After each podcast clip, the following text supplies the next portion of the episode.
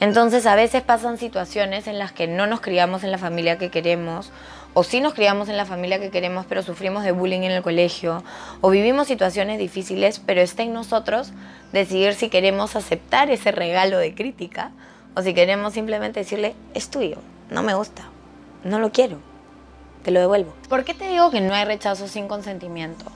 Porque cuando alguien nos rechaza o cuando alguien nos critica y nos dice algo, está en nosotros decidir si lo tomamos o no. Y cuando tú confías en ti mismo, cuando tú sabes lo que vales, cuando sabes quién eres, cuando sabes decir que no y sabes cuál es tu límite y hasta dónde planeas llegar y cuál es la línea que no quieres cruzar, sin importar qué diga la gente de ti, porque es una línea que tú has puesto en base a tus valores, a tus creencias, a lo que tú eres y al la tipo de vida que quieres vivir. Eso está en ti. Entonces cuando tú llegas a eso, cuando tú te respetas, el resto de gente comienza a verlo y comienza a respetarte de igual manera en la que tú la haces. Yo sentí que vivía fuera de, del círculo que no pertenecía por la gran mayoría de mi infancia y adolescencia. Y durante toda mi vida traté de encajar. Traté de encajar, traté de encajar, me hicieron bullying en el colegio, pesaba 105 kilos, era la gordita, que todo el mundo bulleaba. No encajaba. ¿Saben qué decidí? A la mierda. Si no encajo, entonces voy a fucking sobresalir. Y el que quiera que se una y el que no, no.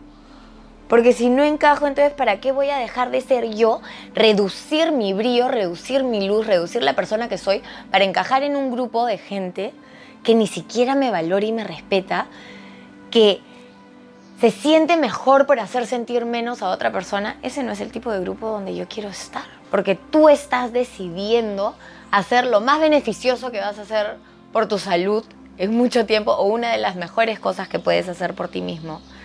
Y es dejar el juicio ajeno en las manos de la persona que cree ese juicio, en vez de recibirlo y volverlo tu propio juicio interno y paje mental para que te siga limitando. Cuando uno incrementa su valor propio, lo que sientes que eres cuando estás en paz contigo, cuando te conoces y sabes lo que vales, la gente a tu alrededor comienza a darse cuenta de eso también y el respeto también incrementa.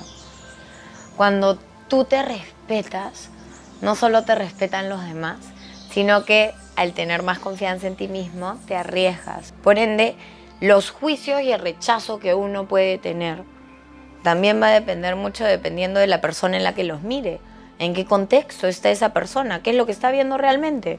Y nosotros como cojudos aceptando libremente todos los juicios y todas las críticas y sintiéndonos como mierda, cuando ni siquiera estamos pensando que las otras personas pueden pensar lo que quieran. Pero si tú estás bien contigo, tú vas a saber lo que vales y vas a decidir no aceptar la crítica.